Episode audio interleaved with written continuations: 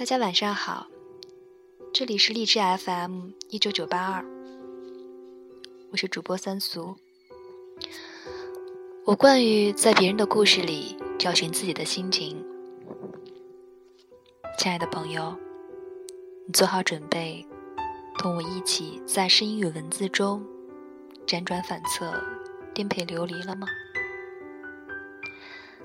今天晚上的文字来自于布里吉特·吉罗。爱情没那么美好。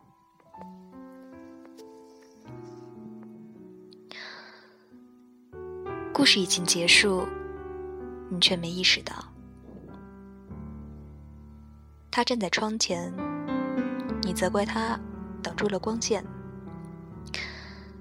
你看到的不是他，而是被他挡住了的那些进不来的光线。就是这样开始的。他站在那里，他的存在妨碍了你，你不再等他。你晚上回到家，打开收音机，脱下鞋子后，漫不经心的吻他一下，最后便是沉默。你不知道怎么会变成这样，也不知道已经有多久了。你曾经以为这是不可能的。你了解家常琐事、买菜购物的那些陷阱。据说洗衣服就能扼杀爱情，你从来都没有相信过。你拒绝落入俗套。然而，他抽烟令你不悦，这就是个信号。你放弃了去解释那些信号，丝毫没有察觉到。但你不再爱他了，你想得到印证，为的是去确认。但是你在怀疑，事实上，你既爱他，又不爱他。你得做出选择，局面已变得令人厌恶。你也许还爱着他，但就是这日复一日的场景让你不舒服。不能把什么都混淆起来。可以确信的是，你对他还有柔情。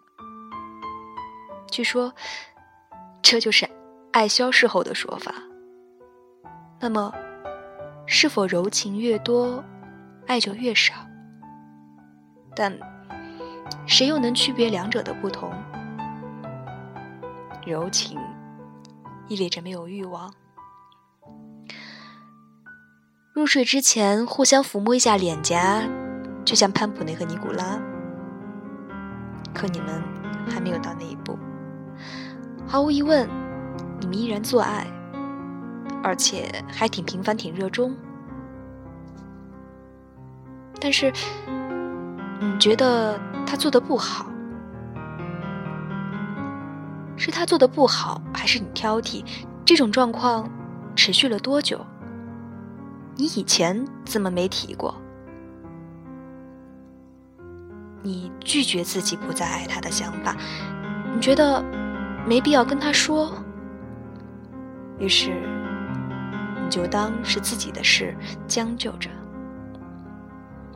你承认不再容忍他走路的姿态、行为的方式和他听的音乐，也没必要大惊小怪。你变得不友好，甚至刻薄。但是你掩饰的很好，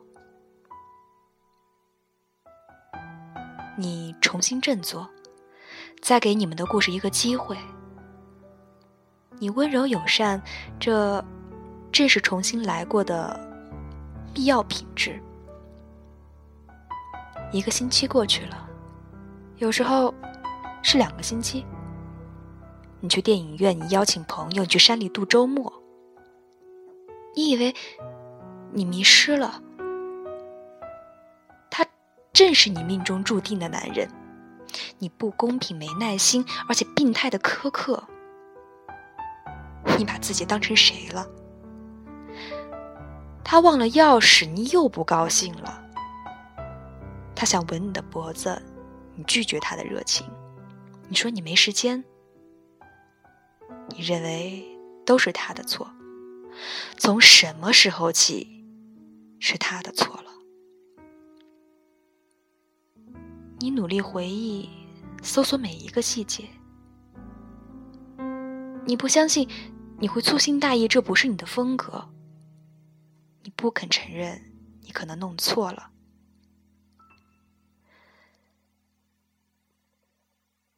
你对自己的评价比这个要高，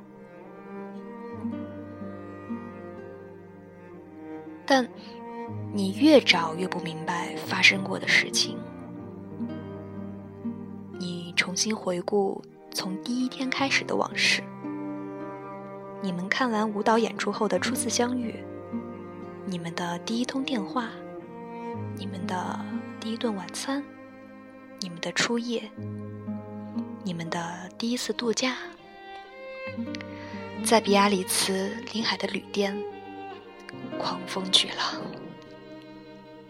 你在这里面看不到什么要担心的东西。他在车里抽烟，没有让你不舒服。晚上他在餐馆里喝很多酒，你陪他一起喝。他丢了打火机、眼镜、文件，你觉得？很浪漫，你因他而温柔，他独一无二，不拘小节，马虎粗心。你们看的第一个公寓，记得很清楚，你们的观点完全一致。公寓里潮湿，声音大，没暖气，地方狭小，都没能打消你的热情，你完全不在乎。你贪婪的看着他，你们面前有的是未来，你们是永恒的，你们有的是时间。而如今，你把时间用来干什么了？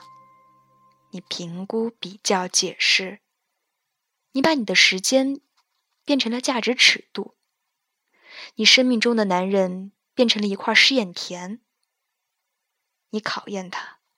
强迫他进入你满意的条条框框，你指定了一个位置给他，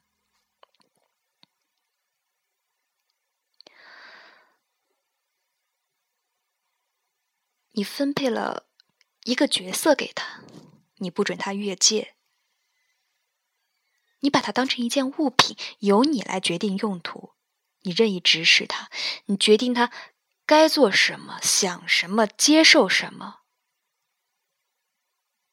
你不再爱他了，